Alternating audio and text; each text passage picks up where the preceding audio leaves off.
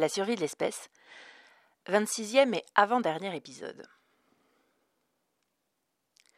À l'intérieur du phare, c'était un haut vide humide, entouré de degrés en colimaçon ouvert. Egil resta immobile, aux aguets. Rien ne bougeait. Tout reposait dans un silence religieux. Une hirondelle fracassa brusquement cette paix de cathédrale dans un grand remuement d'ailes, dont l'écho rebondit un pas vide sur les parois impassibles.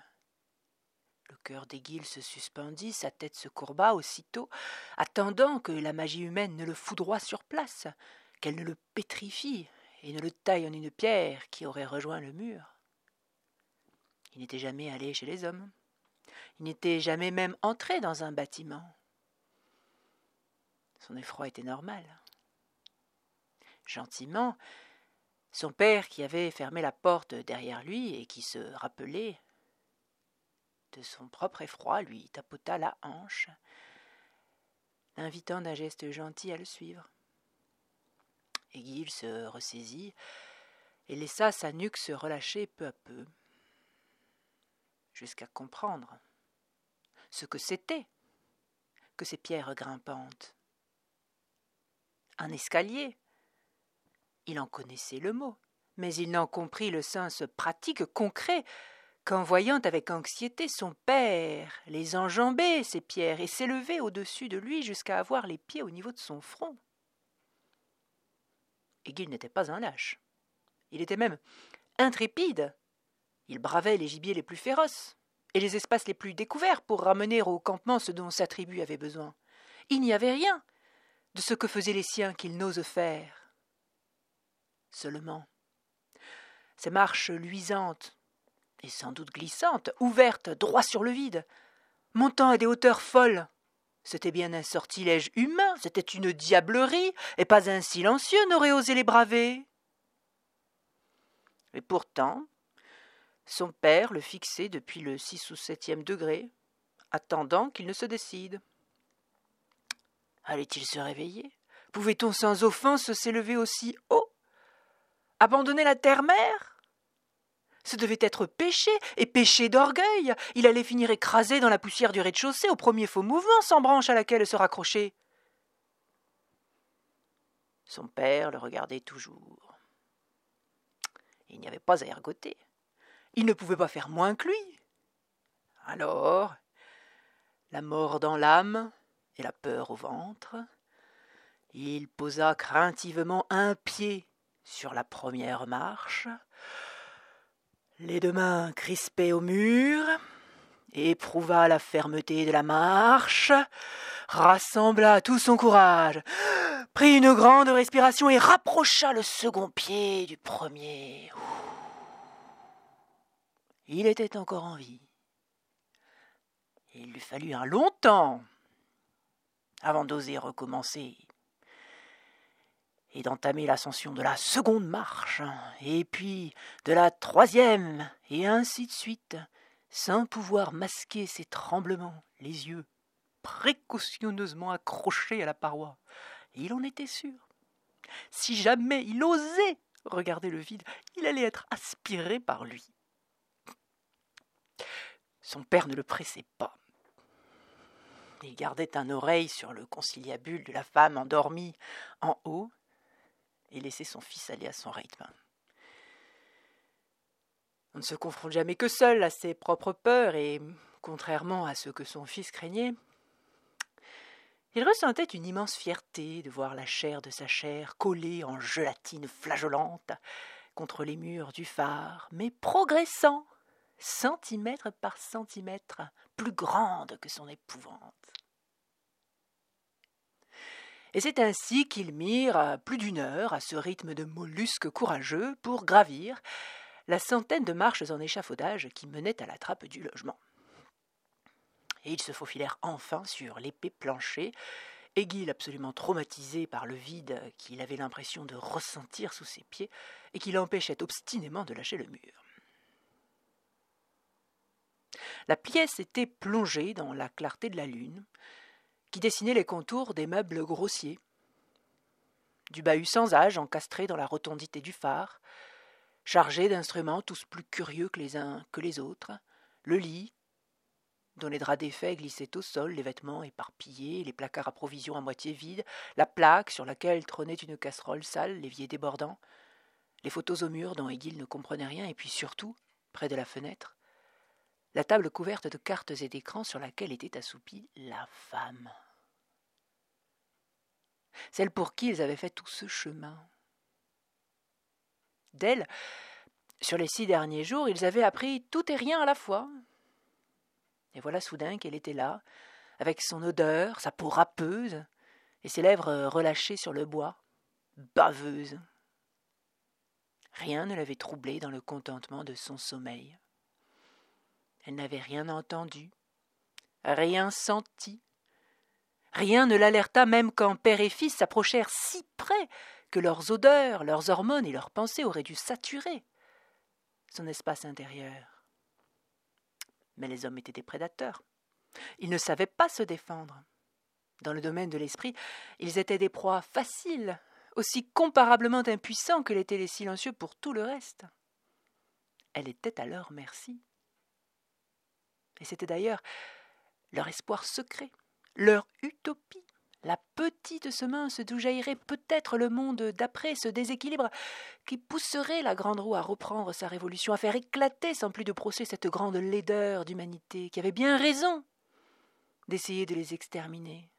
Parce que si elle n'y arrivait pas, c'était eux qui finiraient par avoir sa peau. Il en faisait le serment.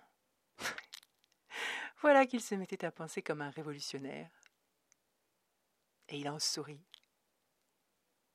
Son fils, qui ne pouvait pas suivre le fil de ses pensées qu'il tenait à son habitude soigneusement scellée, prit cette fulgurance pour la jouissance de l'acte près de s'accomplir. Et cela aurait pu. Ce qu'il s'apprêtait à faire était extraordinaire. Son propre père aurait frissonné de la tête à l'échine s'il avait pu le voir en cet instant et en ce lieu, et il en était sûr. Il aurait approuvé. Léonce avait vécu, il avait donné la vie. Il n'avait plus mieux à faire que de protéger cette vie qu'il avait donnée. Son père aurait approuvé tous leurs ancêtres avec lui. C'était la seule chose qui comptait, que l'étincelle de leur vie ne s'éteigne pas, qu'elle perdure, persévère et continue de se mêler au destin du monde même, si cela signifiait de risquer la sienne ce rameau qui avait déjà porté son fruit. Parce que ce qu'il faisait à cet instant précis, nu, dans la nuit d'un phare solitaire aux côtés de son fils, portant au flanc un vieil explosif camouflé à la diable, ce n'était rien d'autre qu'une déclaration de guerre, et à l'humanité encore. Petitement, peut-être, mais plus d'une fois déjà de minuscules parasites étaient venus à bout de mastodontes éléphantesques. Il suffisait d'un peu de virulence et de bonne fortune. Son fils était suspendu au moindre de ses gestes immobiles. Rien que pour cela, pour l'admiration retrouvée de l'enfant qu'il avait fait, l'expédition aurait valu le coup. Mais Léonce n'était pas vain. Ce qu'il cherchait au prix du possible sacrifice de sa vie, c'était qu'Egil, son fils, conserve la sienne. C'était qu'il ne devienne pas le meneur du prochain soulèvement. Et pour s'en assurer, il n'avait pas trouvé meilleure idée que de le devenir lui-même. Rachel, sa femme, avait eu beau tenter de le rassurer, elle ne connaissait pas Egil comme il le connaissait, et surtout, elle n'était pas un mâle. Elle ne savait pas cet élan qui propulse de l'avant, ce besoin de prendre. Elle devinait sûrement, elle était fine, mais elle ne comprenait pas, elle ne ressentait pas ce sentiment qui prenait aux tripes et rendait sourd à toute autre considération, même la plus terrible. Son fils, il le savait, se dresserait contre leurs ennemis. Il était juste, jeune, fort. Il était moral, il était bon, il serait l'esclave de ses qualités condamné à se sacrifier ou à se mépriser. Léonce savait cela. Sa mère ne pouvait pas le comprendre, même en essayant très fort. Elle était femme, et féminine parmi les femmes, toujours. Elle choisirait la vie. Elle ne pouvait pas comprendre l'attrait mortifère de belles idées racoleuses. Qu'Aiguille ait vu le charnier du terril était un signe. Et puis, tout le reste. Les innombrables présages qu'il avait relevés avec ses yeux de père, tous. Ils prenaient sens à la lumière de cette perspective hors du commun qu'Aiguille était désigné pour mener le prochain soulèvement si lui, Léonce, ne l'en empêchait pas. Les événements même lui donnaient raison. Depuis plusieurs années, le climat était lourd. Les algarades se multipliaient, les réserves s'épuisaient, les massacres ne leur laissaient plus de répit. Ils vivaient dans une ambiance de fin du monde, de fin d'un cycle. Il devait se produire quelque chose. Il allait se produire quelque chose. Plusieurs guides autres que lui avaient tiré le signal d'alarme, ayant relevé les mêmes indicateurs qu'avant chacune des précédentes rébellions. Et depuis, ils scrutaient tous parmi les leurs, cherchant à repérer d'où partirait le feu s'ils couvaient déjà dans l'illusion qu'ils pourraient peut-être en maîtriser quelque chose. Pourtant, ils auraient dû le savoir. L'expérience leur avait démontré, en fait de révolte, eux, guides, étaient impuissants incapables même de seulement décider s'il convenait de nourrir le feu ou de l'étouffer.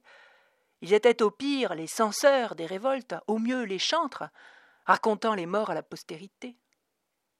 Ils n'y pouvaient rien, ils pensaient trop. Ils n'arrivaient pas à se laisser aller. Ils étaient trop prudents. L'idée de prendre les devants du destin de son fils lui était venue sans avertissement, sans préméditation. Et puis elle était revenue, et ne l'avait plus lâchée jusqu'à ce qu'il ne la trouve plus si mauvaise. Voire bonne. Après tout, il avait ce qui manquait au précédent meneur, l'âge et l'expérience, des dizaines d'années de guidisme à son compteur, et surtout, il avait été expurgé par les années de toute passion. Contrairement à ces fous glorieux, ces petits jeunes, il n'aurait aucun tribut à rendre au spectaculaire ni au grandiose. Ses moyens pourraient être pragmatiques, ses rêves terre à terre, ses objectifs atteignables, plus que tous les autres. Il avait une chance d'y arriver. Et il en avait cherché le moyen. Il avait d'abord imaginé que peut-être tout le peuple du silence pourrait se rassembler pour prendre le contrôle des esprits humains. L'idée était séduisante. Oui, mais voilà. Pour prendre le contrôle d'un esprit, il fallait non seulement être plus puissant que lui, ce qui ne posait aucun problème, mais surtout, il fallait toucher le corps à qui appartenait cet esprit. On ne savait toujours pas faire autrement. Et cela posait une difficulté autrement insurmontable. Les hommes étaient bien cachés derrière leur ville. Ils ne sortaient jamais seuls. On ne pouvait pas les toucher. Même pour les grandes captations, on s'approchait très très près, on rentrait dans leur esprit en spectateur, mais s'approcher suffisamment près pour les toucher, c'était impossible. Alors toucher tous les hommes d'un coup pour prendre tous leurs esprits d'un coup, c'était inenvisageable. Ce n'était pas une option. Une guerre? Ils n'étaient pas assez nombreux. La ruse? Le poisson était trop gros. Non, vraiment. Il n'avait pas d'idée de génie. Et s'il abandonnait son fils? Il s'était posé la question un moment. Parce qu'après tout, Egil ne valait que pour le patrimoine génétique dont il était porteur. Il était visiblement entiché de Carmen, l'adolescente avec laquelle il traînait tout le temps. Il aurait suffi qu'elle soit enceinte de lui pour que leur gène soit sauf, leur précieux gène. Et mais seulement, eh bien, il y avait Bosco, qui tournait tout aussi près de Carmen que son fils. Il aurait pu envoyer Bosco en mission. Mais comment s'assurer que l'union soit fructueuse? Et puis que l'enfant naisse vivant et viable? Et puis qu'il passe les deux ans, les trois ans et puis les cinq? L'enfantement était et restait un mystère, une grâce, et ce n'était pas pour rien que lui et sa femme Rachel n'avaient fait grandir qu'un seul fils. Une dizaine de grossesses avaient avorté, plusieurs enfants étaient venus mort-nés, une petite sœur et un grand frère avaient expiré avant cinq ans, et Gil était l'unique survivant de toute une portée. Non, ça aurait été folie de d'estimer sa descendance assurée simplement parce qu'elle était semée dans le ventre de Carmen et de laisser son fils Egil devenir le meneur de la prochaine révolte. Il ne pouvait pas faire ça. Et cette conclusion l'avait bien arrangé parce que malgré toute sa raison, malgré toutes ses passions dont il estimait être expurgé, Léonce n'aurait jamais pu s'endurcir assez pour sacrifier son fils. Il avait beau dire, il avait beau se raconter des histoires, c'était lui, personnellement, qu'il voulait sauver, à qui il voulait assurer une belle vie.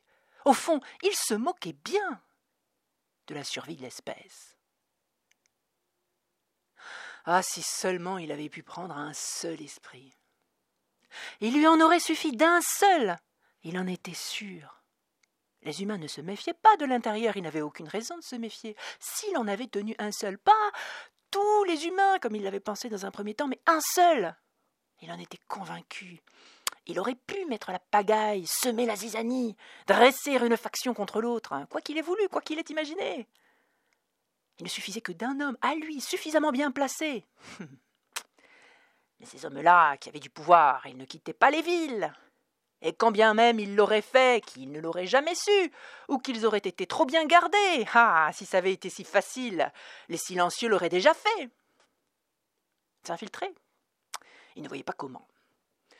D'aucuns l'avaient déjà essayé, ça c'était évident. Ils s'étaient lavé la peau, ils s'étaient coupé les cheveux, ils avaient appris ça, fantôme savait comment, à parler, et on n'en avait plus jamais eu signe de vie.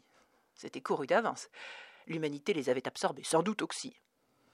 Et puis même en prenant cette option au sérieux, ils ne voyaient pas comment la mener à bien. Comment approcher d'une ville sans être repéré, comment s'y maintenir en vie, découvrir les lieux de pouvoir et s'y faufiler.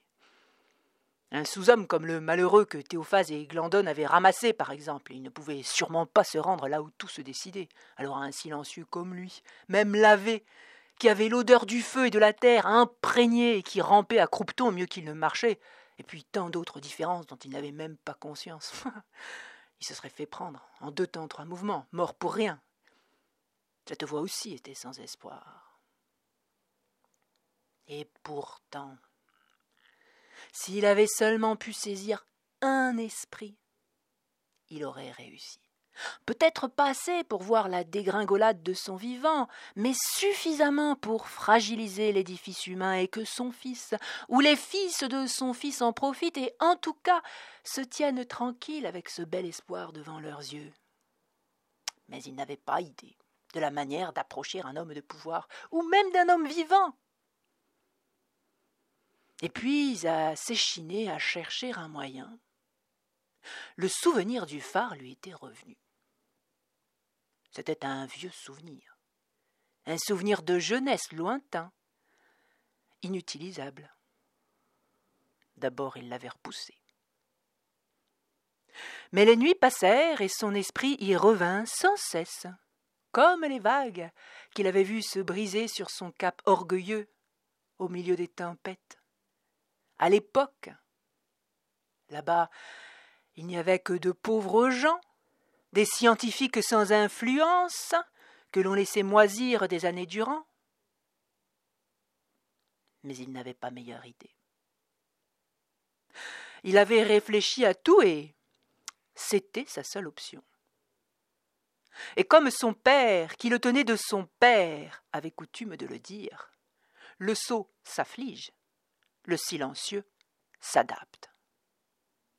Et c'est ainsi que Léonce avait pris sa décision considérant que ce qu'il ferait de cet esprit, il le découvrirait quand il l'aurait à lui.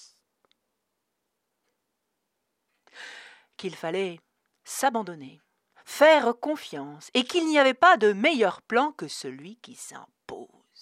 Et il avait eu raison, puisque aussitôt qu'il avait décidé de suivre cette idée, tout s'était enchaîné comme d'un fait exprès jusqu'à cette brave femme qu'il avait trouvée seule, quand il s'attendait à tomber sur un ou deux, voire trois météorologues qui auraient été autrement plus ardus à maîtriser.